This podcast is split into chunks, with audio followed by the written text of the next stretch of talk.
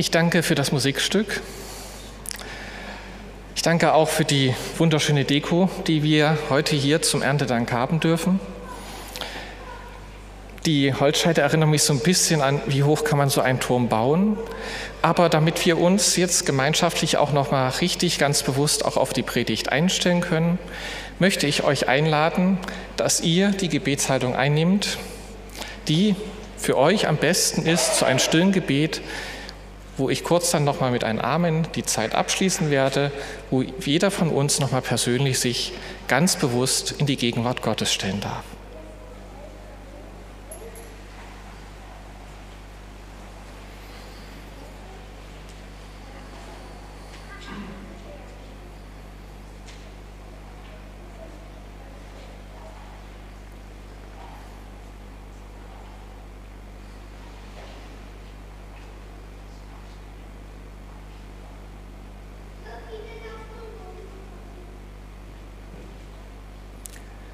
Amen.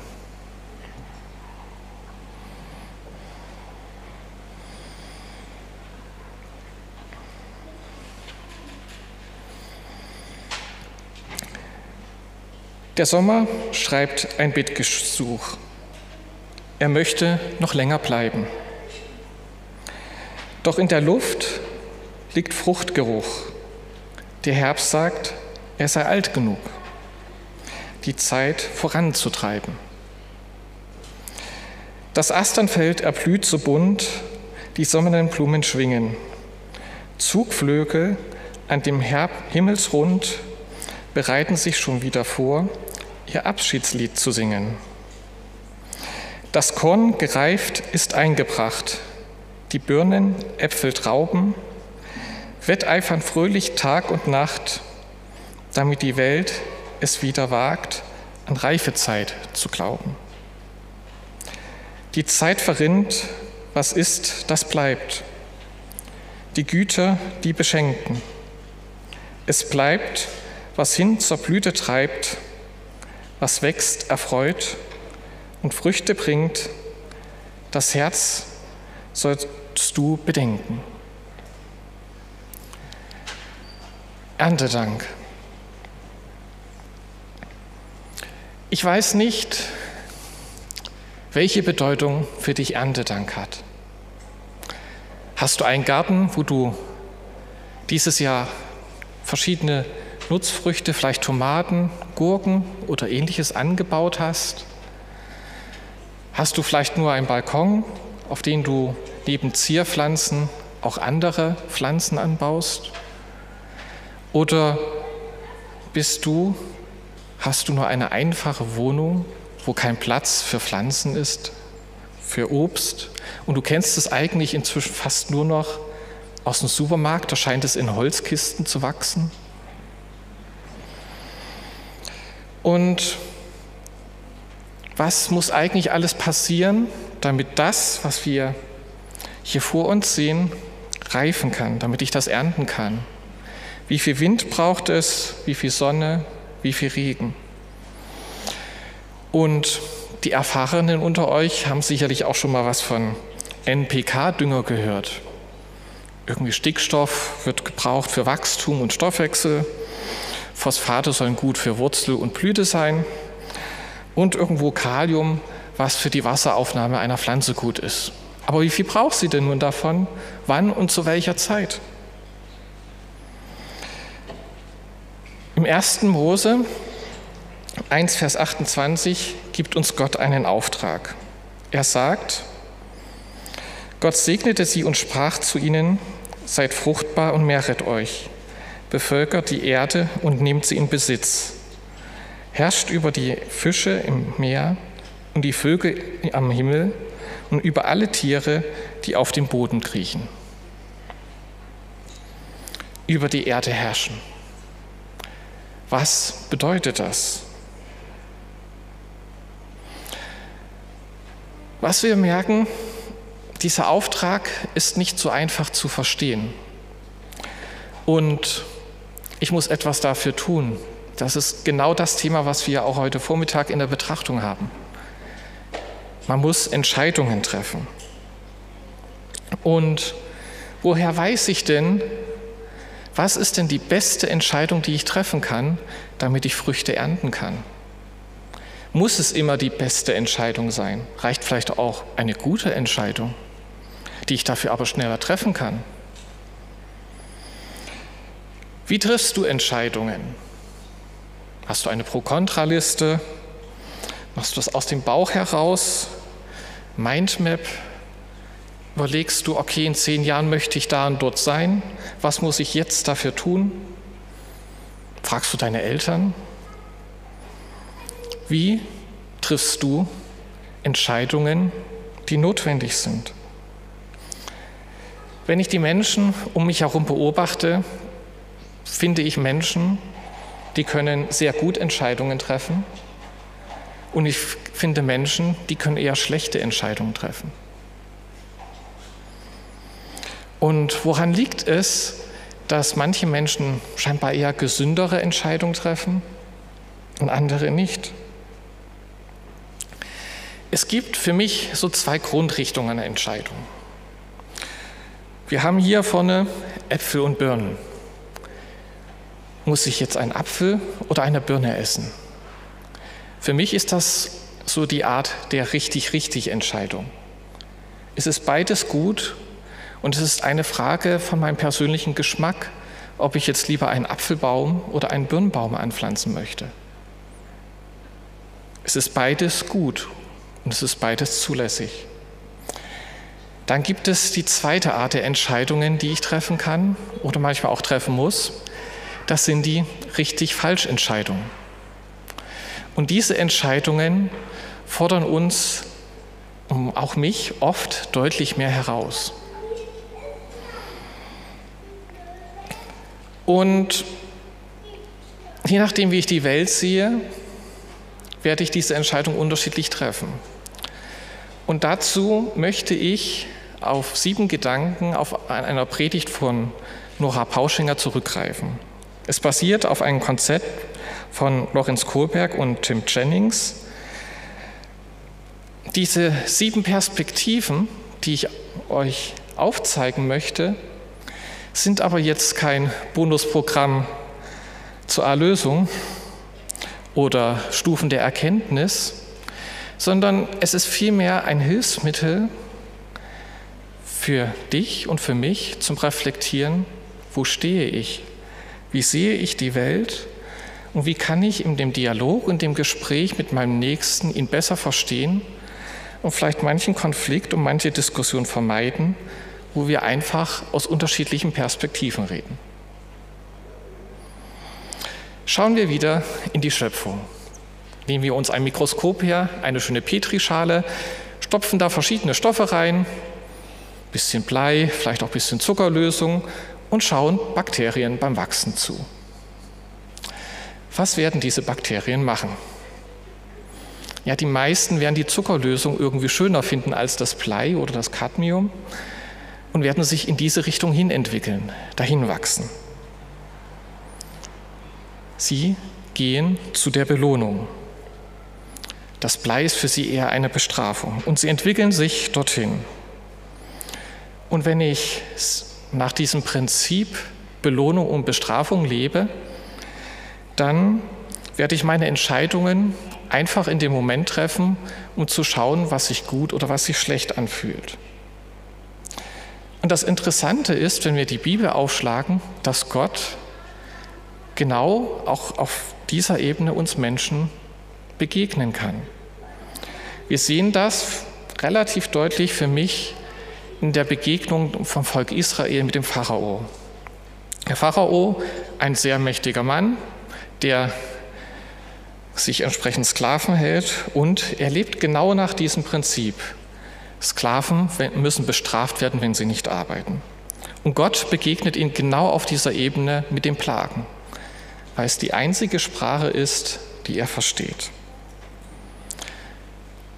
In diesen, auf dieser Ebene hat Gnade keinen Platz. Sie kann nicht existieren. Wenn die Strafe für etwas nicht folgt, ist der entsprechende Herrscher schwach. Er ist kein Herrscher mehr. Die Strafe muss durchgesetzt werden. Bei dem zweiten Bild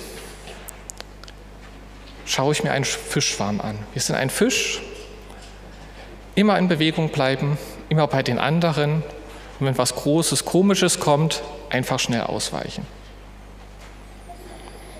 Oder vielleicht eher eine Schafherde, immer schön bei den anderen Schafen bleiben, bloß nicht das schwarze Schaf werden, immer schön auf, darauf achten, dass das Fell genauso aussieht wie bei den anderen.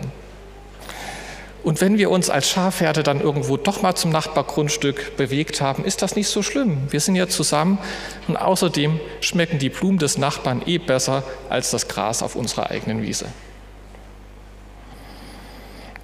Was mache ich hier? Ich versuche hier Entscheidungen zu treffen, was die Gemeinschaft akzeptiert. Und Israel agiert hier auch auf dieser Stufe. Wenn wir im 1. Samuel 1, Vers 8 nachlesen, da lesen wir 1. Samuel 1, Vers, äh, Kapitel 8, Verse 19 und 20.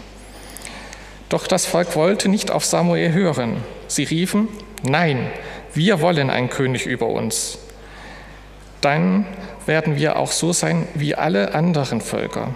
Unser König soll über uns herrschen, uns im Krieg anführen, unsere Schlachten schlagen. Das Volk Israel hatte eine besondere Rolle und wollte sie nicht. Sie wollten so sein wie die anderen. Und Gott geht auch hier drauf ein. Jetzt fällt mir gerade auf, das war eigentlich schon die Stufe 3. Die Stufe 2 habe ich jetzt übersprungen, aber die muss ich jetzt noch nachholen. Manche von euch haben vielleicht einen Hund, eine Katze oder ein anderes Haustier und irgendwie möchte man dieses Haustier ja auch dressieren. Man möchte ihn zu etwas bringen, dass es etwas tut oder etwas nicht tut. Und das Effektivste ist, wenn der Hund das tut, was ich möchte, kriegt er ein Leckerli. Es gibt eine Belohnung. Es ist sozusagen wie, wenn ich auf einen Wochenmarkt gehe und ich sehe, okay, ich möchte gerne das oder jenes Obst haben und ich tausche einfach Ware gegen Ware. Und auch hier finden wir in der Bibel, dass Gott Menschen auf dieser Ebene begegnet. Wenn wir im 3. Mose 24 lesen, lesen wir Folgendes im 3. Mose 24.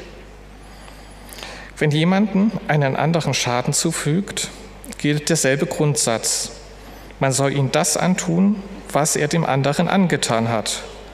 Bruch für Bruch, Auge für Auge, Zahn für Zahn. So wie jemand einen anderen Menschen verletzt hat, so soll er auch bestraft werden. Auch hier hat Gnade auch keinen Platz. Und wenn Unrecht passiert, muss das mit etwas Gleichwertigem ausgeglichen werden. Es darf nicht höher oder niedriger sein, es ist gleichwertig. Und diesen Tauschhandel machen wir eben auch in unserem Leben mit Gott. Ich hätte gern das und das und dafür biete ich dir das und das, lieber Gott. Und das Interessante ist, auch Gott begegnet uns auf dieser Ebene.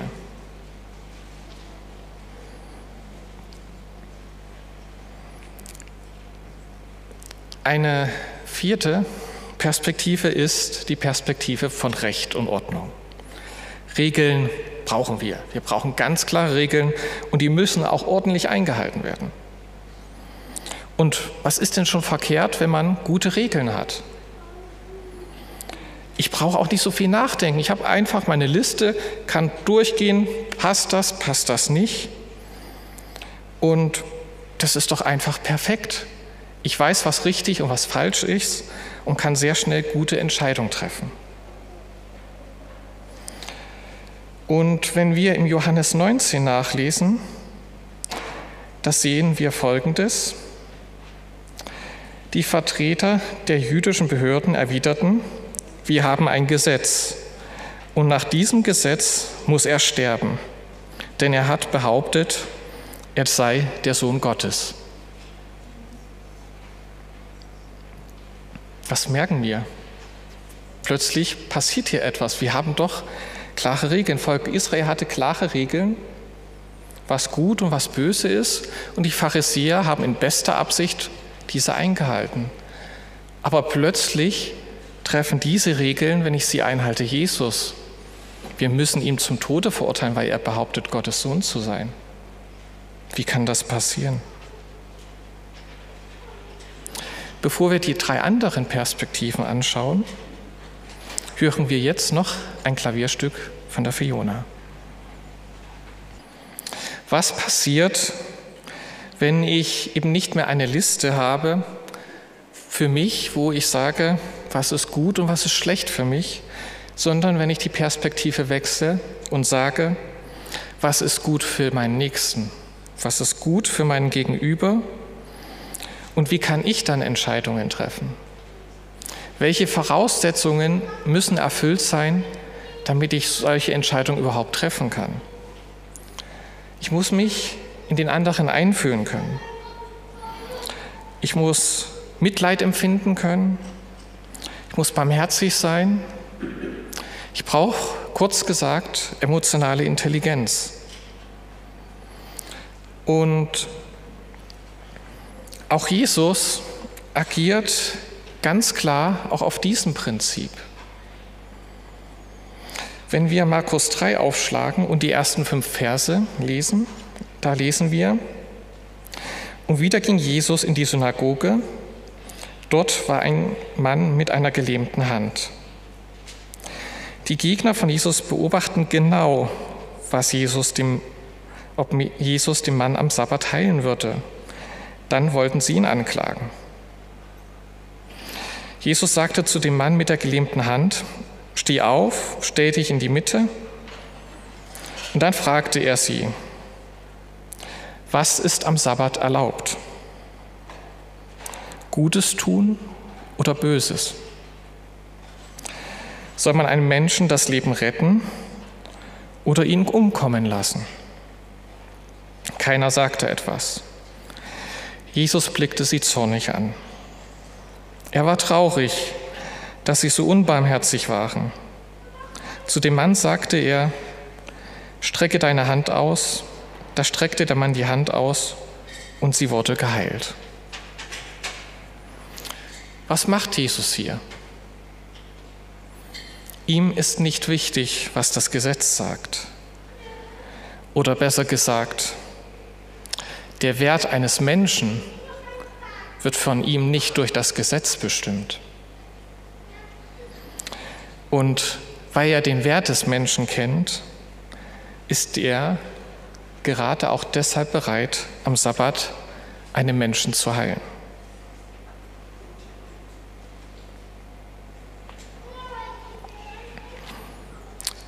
Die sechste Perspektive habe ich überschrieben mit prinzipienbasierendes Leben. Ein sehr sperriger Begriff, aber was bedeutet das? Wenn ich Prinzipien habe, habe ich Hintergründe verstanden. Ich habe verstanden, wie das Leben irgendwo entworfen wurde, dass es da Regeln gibt, die irgendwie die Realität beschreiben. Und wenn wir das so anschauen, gibt es ja unterschiedliche Arten von Regeln und Gesetzen. Gerade wo wir vorhin noch das Recht und Ordnung betrachtet haben, merken wir, dass Gesetze ja nicht immer das gleiche ist. Es gibt das Steuergesetz, das muss irgendwo eingehalten werden. Es wird geschrieben. Und es gibt das Gesetz der Schwerkraft. Wir hatten das auch in der Kindergeschichte. Und wenn ich hier hochstürme und die Stufen übersehe, kann ich sehr, sehr schwer mit der Schwerkraft verhandeln, ob ich denn jetzt dahin falle oder nicht. Ich werde einfach hinfallen, weil es eine logische Konsequenz, eine Folge ist. Und wo wird das in der Bibel am deutlichsten? Für mich wird es am deutlichsten bei den Aposteln zu Pfingsten. Das ist für mich so der Augenblick, wo ich sage, ja, da hat es dann auch bei den Jüngern endlich Klick gemacht. Sie haben verstanden, dass es nicht nur um, um Regeln und Kataloge geht, sondern was der Hintergrund ist, was Jesus wirklich möchte. Und was sind so Konsequenzen daraus? Naja, also wenn ich weiß, wie etwas funktioniert, dann werde ich gewisse Sachen einfach nicht machen, auch wenn sie erlaubt sind, weil ich weiß, dass sie nicht gut sind. Und es ist nur noch ein kleiner weiterer Perspektivwechsel zur siebten Stufe. Freundin oder Freund Gottes sein. Und genau das lesen wir auch im Johannes 15, Vers 15. Ich bezeichne euch nicht mehr als Diener. Ein Diener weiß nicht, was sein Herr tut. Vielmehr nenne ich euch Freunde, denn ich habe euch alles anvertraut, was ich von dem Vater gehört habe. Jesus möchte uns gerne als Freunde haben. Er möchte uns die Welt, die er für uns geschaffen hat, erklären. Er möchte Hintergründe aufzeigen. Er möchte, dass wir die Welt verstehen. Und dabei lernen wir, lerne ich, lernst du Gott immer besser kennen. Wir lernen Gottes Charakter immer besser einschätzen. Wir verstehen, was es mit den Gesetzen seiner Liebe, den Waffen Satans, den Ursprung des Bösen und die Natur der Sünde zu tun hat. Und welcher Platz für uns Menschen in dieser Geschichte ist, welchen Sinn und Zweck das Kreuz hat und warum gut und es notwendig war, dass Jesus für uns am Kreuz gestorben ist. Ich habe hier nicht mehr meine eigenen Regeln und Kataloge, nachdem ich gut und böse beurteile.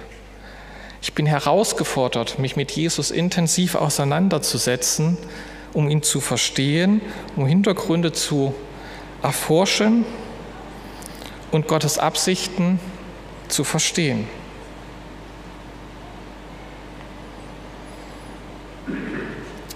Warum ist das so wichtig, dass ich weiß, dass es sieben Perspektiven gibt, wie ich die Welt, wie ich Gott und die Bibel sehen kann?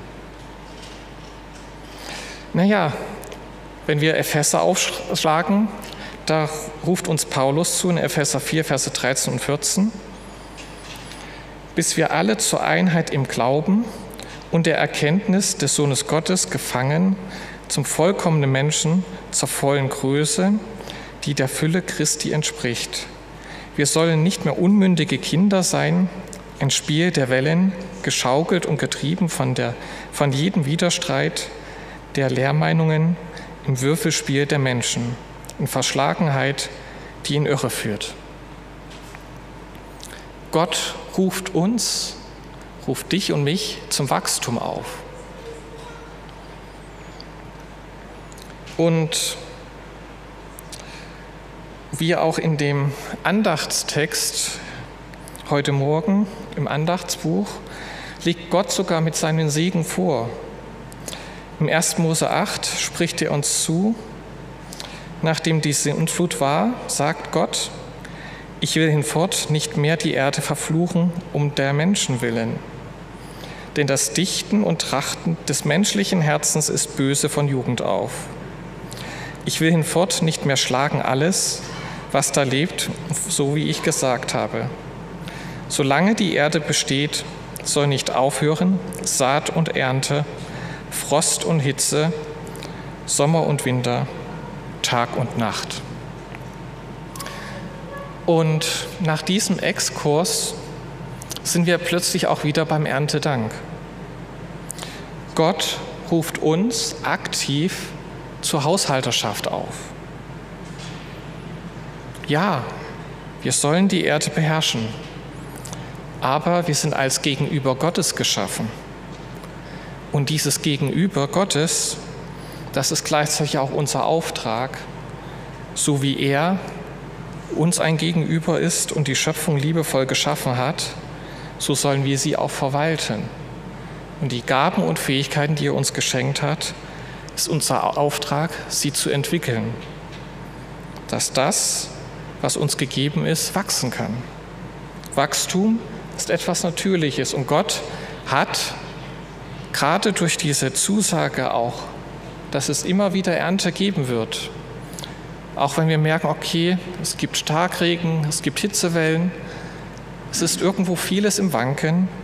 Gott ermöglicht immer wieder, dass Ernte möglich ist. Und das nicht nur hier für die Nahrung, die wir täglich zum Essen haben, sondern auch in unserem geistlichen Leben. Warum ist das so wichtig? Was ist der Unterschied zwischen diesen sieben Stufen? Gerade so zwischen den ersten vier und den anderen drei gibt es einen Unterschied. Und das war nicht nur das Klavierstück dazwischen. Belohnung, Bestrafung, Marktplatztausch, Herdenmentalität und Recht und Ordnung brauchen immer jemanden, der diese Regeln durchsetzt. Es muss einen Aufpasser geben, einen starken Richter, einen Herrscher oder eine auserwählte Elite, die diese Regeln von gut und richtig und falsch bestimmt und sie durchsetzt. Nächstenliebe, prinzipienbasierendes Leben und Freund Gottes zu sein und die Hintergründe seiner Schöpfung und seines Konzeptes zu verstehen, da brauche ich diesen Aufpasser nicht mehr. Und wie hoch ist die Wahrscheinlichkeit, wenn Kinder und Jugendliche in der Familie nur die ersten vier Stufen kennenlernen? Auch in der Gemeinde nur diese ersten vier Stufen. Was wird passieren, wenn sie erwachsen werden? Wenn sie das Zuhause verlassen? Ich glaube, die Wahrscheinlichkeit ist sehr groß, dass sie Gott den Rücken kehren werden weil ja der strenge Aufpasser nicht mehr da ist.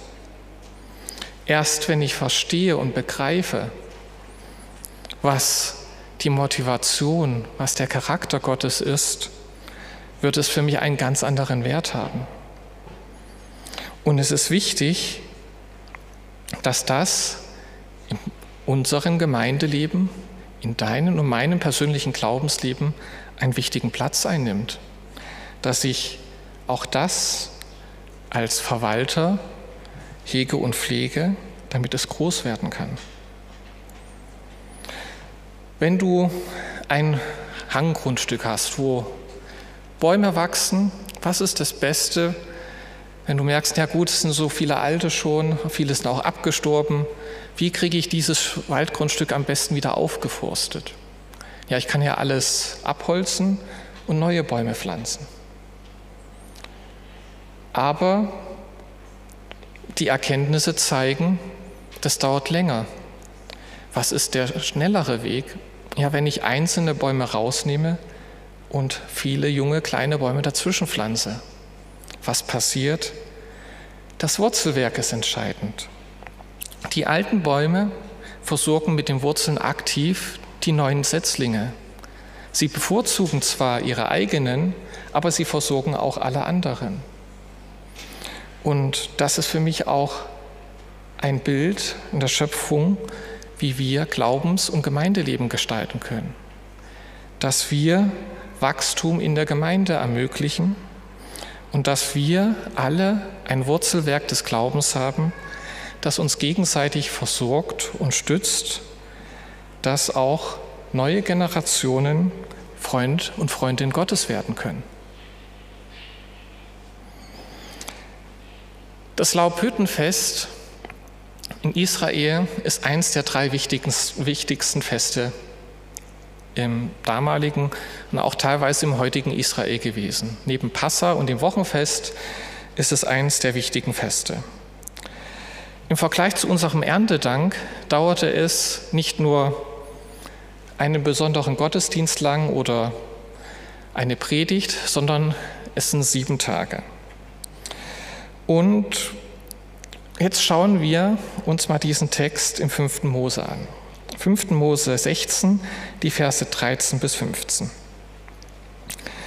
Das Laubhüttenfest feiere sieben Tage lang wenn du die Ernte vom Korn und Wein versorgt hast. Freue dich an deinem Fest mit anderen zusammen, mit deinem Sohn und deiner Tochter, mit deinem Sklaven und deiner Sklavin, mit dem Levit, dem Fremden, der Weise und der Witwe, die in den Heimatort wohnen. Sieben Tage lang sollst du feiern vor dem Herrn, deinem Gott, an dem Ort, den der Herr auserwählen wird.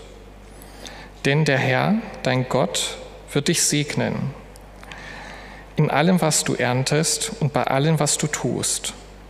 Darum kannst du wirklich fröhlich sein. Was passiert, wenn ich jetzt diesen Text hernehme und ihn genau aus diesen sieben Perspektiven betrachte? In der ersten Perspektive Belohnung und Bestrafung. Okay, Gott befiehlt mir, ich muss fröhlich sein. Also muss ich mich jetzt zwingen, sieben Tage fröhlich zu sein, weil Gott ist allmächtig. Es könnte sonst eine gewaltige Strafe geben. Wenn ich es aus der Perspektive des Marktplatztausches sehe, okay, ich bin jetzt fröhlich und dafür segnet mich Gott.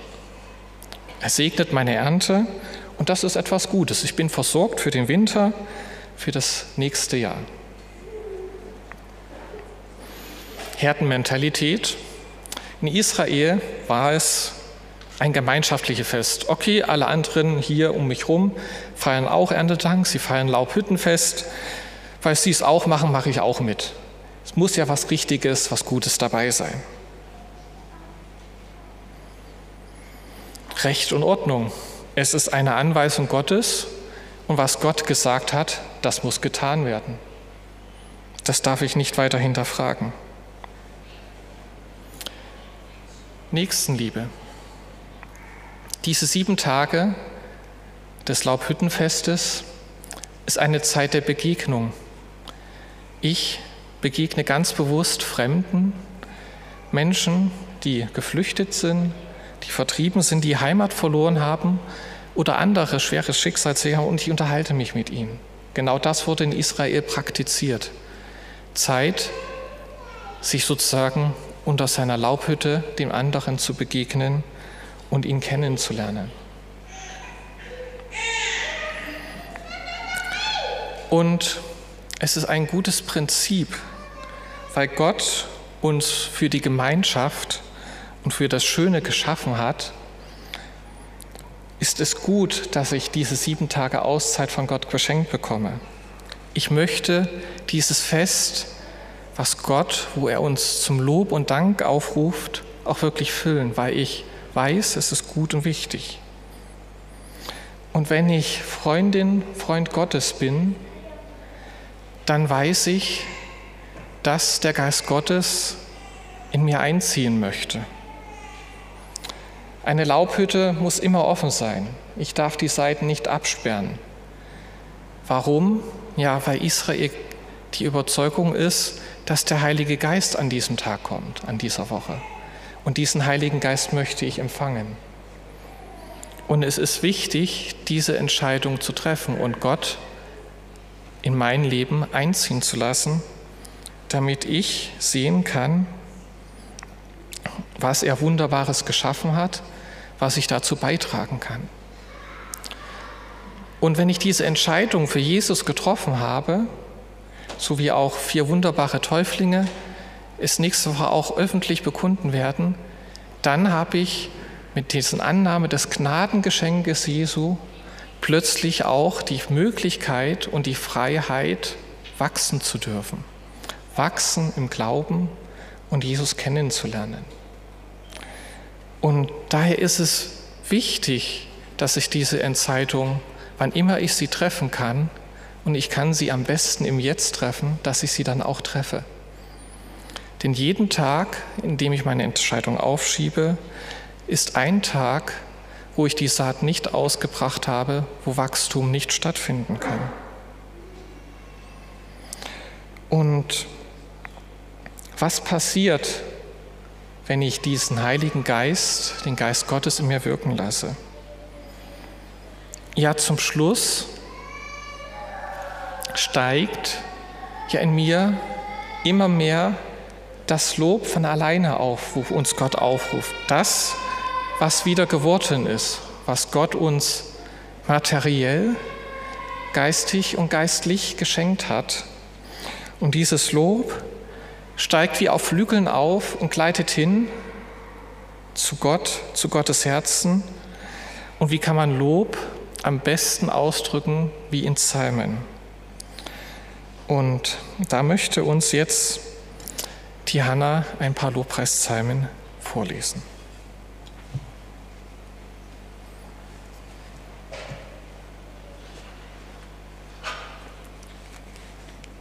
Ich werde jetzt im Psalm 105 die Verse 1 bis 5 und anschließend Psalm 96 die Verse 1 bis 4 lesen.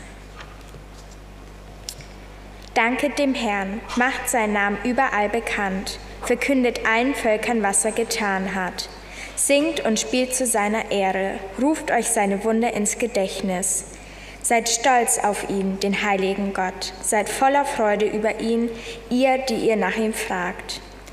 Geht zu dem Herrn, denn er ist mächtig, sucht seine Nähe zu aller Zeit. Erinnert euch an seine machtvollen Taten, an seine Wunder und Gerichtsurteile.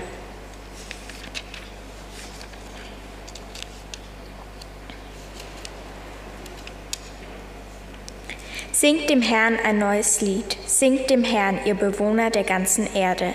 Singt dem Herrn, danket eurem Gott. Verkündet Tag für Tag, wie gern er hilft. Erzählt allen Menschen von seiner Herrlichkeit. Berichtet allen Völkern von seinen großen Taten. Der Herr ist mächtig, groß ist sein Ruhm. Mehr als alle Götter ist er zu fürchten. Wir wollen beten. Großer Gott, hab Dank, dass wir wieder ernten durften. Hab Dank, dass das, was wir ausgesät haben, dass das gewachsen ist und dass vieles Gutes dabei gewesen ist und dass du uns wieder versorgt hast für die nächste Zeit. Herr, du bist so groß und allmächtig und du bist so gnädig, dass du uns immer da genau abholst, wo wir auch immer stehen. Und doch sehen wir, wenn wir dein Wort betrachten, dass du gerne uns immer wieder so viel mehr zeigen möchtest, dass du uns als Gegenüber für dich geschaffen hast und wir gegenüber sein dürfen, dass wir Freundin, Freund von dir sein dürfen. Herr, du weißt, wo wir alle stehen, wo wir vielleicht auch über manchen Misserfolg ja, zagen, aber lass uns ganz bewusst jetzt auch die Freude und den Dank des Erntedanks Platz in unserem Herzen haben, dass wir erkennen und sehen dürfen, wie gut und wie gnädig du bist. Und hilf, dass wir das in unserem Herzen wachsen lassen. Das Gute, was du uns geben möchtest. Und so sei du diesen Sabbat mit deinen Sabbatsegen unter uns und aber auch die kommende Zeit, die vor uns liegt, dass das, was wir geerntet haben, uns ermutigt, uns wieder vorzubereiten auf die nächste Saat und auf die nächste Ernte. Und dass es uns auch über die Schwierigkeiten hinweg tragen möge der Dank, der in unseren Herzen schwingt. Amen.